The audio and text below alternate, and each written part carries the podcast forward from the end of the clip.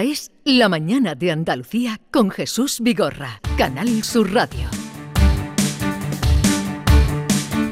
Maite Chacón, buenos días. ¿Qué tal Jesús? Buenos días. Y David Hidalgo, buenos días. Buenos días.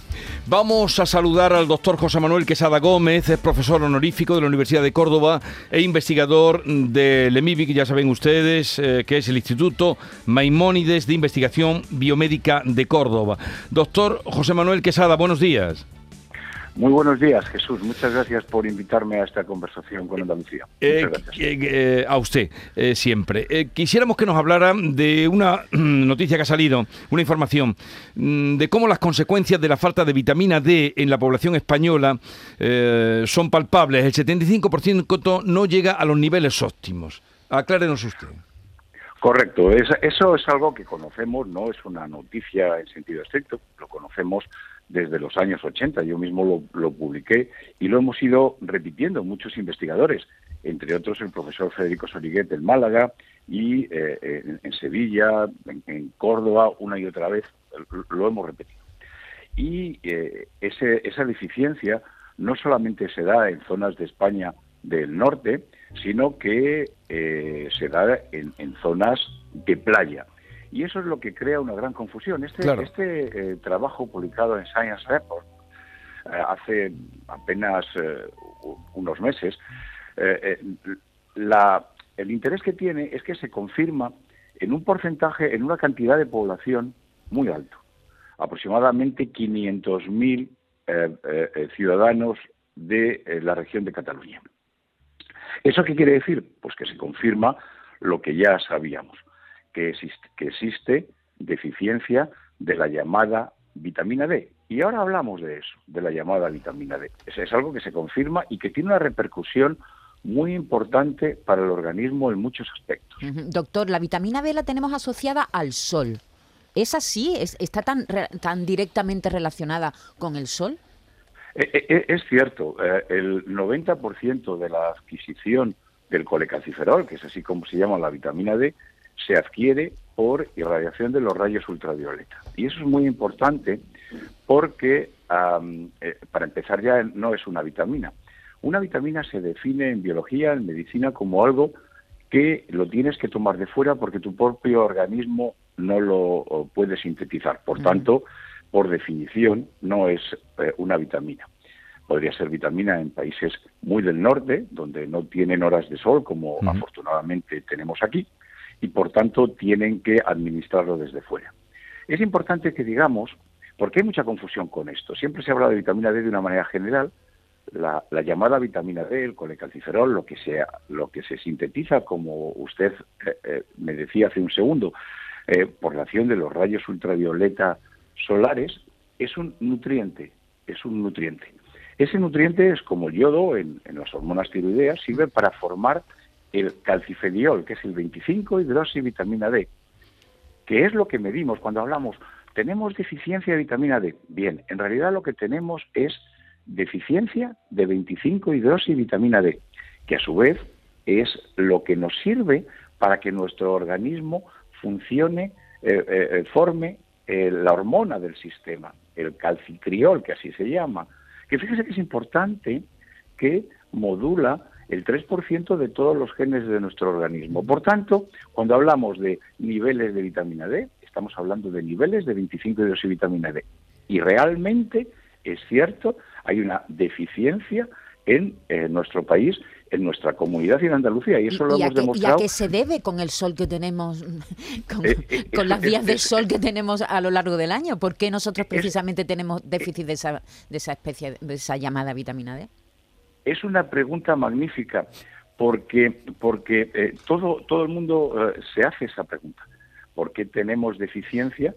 Sí, teóricamente tenemos una disponibilidad enorme para sintetizar vitamina D a partir de ahora, de los rayos ultravioletas. Prácticamente toda Andalucía está incluida, por hablar de Andalucía, mm. pero toda España, desde el paralelo 37, que es el de Córdoba, eh, eh, eh, se puede sintetizar vitamina D a partir de esta época, más o menos. Por tanto, ¿por qué tenemos esa deficiencia? Se han propuesto hasta ahora muchas causas que, trabajamos mucho en interior, que que utilizamos productos para proteger nuestra piel que no dejan pasar los rayos ultravioleta, muchas razones. Lo que pasa es que ninguna llega a dar la respuesta exacta.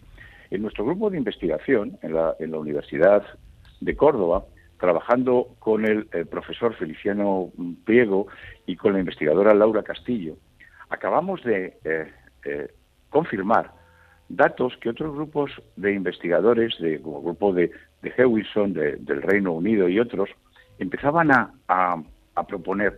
Y es que ah, eh, la, todos estos metabolitos que les he citado antes del sistema endocrino de la vitamina D, incluyendo el 25 hidroxivitamina D, que es el que sirve de sustrato, eh, sufren una transformación mm, metabólica y se forma un producto que se llama sulfato calciferiol, sulfato vitamina D. ¿Qué está queriendo decir eso? ¿Por qué se forma eso? Fíjese usted, le voy a poner un ejemplo. Si valores normales de la población eh, eh, eh, tenemos que tener por encima de 20 o de 30 nanogramos mililitros del calciferiol, tenemos esa deficiencia que, que le estamos comentando en el 75% de la población, sobre todo en ancianos. Y eso es un problema porque hemos perdido el sustrato. Pero cuando lo medimos, vemos que tenemos una gran cantidad, 40 o 50 nanogramos mililitros de sulfato calciferiol en nuestra sangre. ¿Y por qué se produce esto? Y esta es lo, lo, más apasionante de lo que les estoy refiriendo a, a todos los escuchantes de Andalucía. Es que ah, eh, por, por acción, ah, ah, ustedes habrán oído hablar, todos habrán oído hablar, de los llamados xenobióticos. ¿Qué son los xenobióticos? Son las sustancias que no se encuentran en forma natural en nuestro organismo. Por ejemplo, sustancias químicas, mm. herbicidas, aditivos alimentarios, mm. eh, la producción ambiental, hace que se active esa enzima y se eh, forme 25 hidroxivitamina D y otros metabolitos de la vitamina D, sulfato. Hace que, eh, eso esté muy elevado en sangre. Y me, dirá, me dirán ustedes, bueno, pero eso ya se sabía antes. Eh, no, porque los métodos que había o que hay para medir vitamina D de una manera rutinaria en, nuestros hospitales, en Reina Sofía, en el Rocío, en Málaga, en todos los hospitales de, de España y de Andalucía, el sistema, que se llama por ELISA, solamente servía para medir el calcifediol, mientras que el calcifediol sulfato, que es eh, eh, eh, lo que está muy elevado y lo hemos descubierto ahora por acción de los xenobióticos probablemente que activan las sulfotransferasas, hace que, que, no, que, mm. que pese a que tengamos esa disponibilidad a sintetizar mm, mm, vitamina D y, etcétera, en, un ambiente como el nuestro, luego no lo tengamos biodisponible.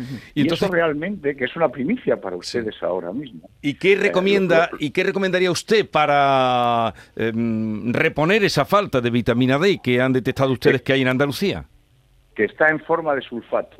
el, problema es que eh, hay, que tomar el sol, hay que tomar el sol de una manera razonable, hay que tomar, eh, yo soy partidario de que se suplementen los alimentos, no solamente en Andalucía, sino en toda España, como se hace, ha sido un éxito, por ejemplo, en Finlandia, que ha sido el último de los nórdicos que se ha incorporado a suplementar los alimentos con, con calciferol, con vitamina D. Pero además tenemos que investigar cómo revertir la situación, cómo revertir que esa cantidad de 25 de vitamina D sulfato que tenemos circulando la utilicemos en nuestro propio beneficio. Por ejemplo, tenemos la, sospecha de que cuando hacemos ejercicio, una hora de ejercicio, no, no un ejercicio eh, eh, demasiado duro, eh, caminar, caminar o, montar en bicicleta, mm, mm, en, el primer cuarto de hora mm. de hacer ejercicio, sube un 15% más la cantidad de 25 de vitamina D de calcifediol disponible. O sea que todos los días si hiciéramos todos los días, además de tomar el sol, a, un cuarto de, hora de ejercicio, tendríamos disponible un 15% más de esa vitamina D, de ese calciferiol que nos falta, porque se activa en sentido inverso la sulfotransferasa, esa de las que le hablaba, que es una cosa muy rara, que se activa por los xenobióticos, ¿eh? Los xenobióticos van a estar ahí, ¿eh? Ojo, porque, porque cada vez que tomamos un cualquier alimento, en los aditivos, esos EO eh, 400 no sé cuántos, todos esos aditivos son sustancias estimulantes de la sulfotransferasa que hacen que la vitamina D sea menos disponible. Y esto, que, eh, se, ha investigado muy potentemente en, la Universidad de Córdoba, en Química Analítica, en el INIVIC, eh, creo que va a ser el principio de la respuesta a esa pregunta. ¿Por qué con este sol tan potente no los niveles que medimos de vitamina D salen más bajitos cuando realmente tenemos una vitamina disponible. Y eso lo, hemos visto en gente joven. pues mm, aclarado esta noticia que nos llamaba la atención mm, y nos sorprendía. Doctor José Manuel Quesada Gómez, gracias por estar con nosotros. Un saludo y nada, eh, seguiremos sus consejos para eh, no estar faltos de vitamina D. Un saludo y buenos días. Muchas gracias a usted y a toda Andalucía. Adiós.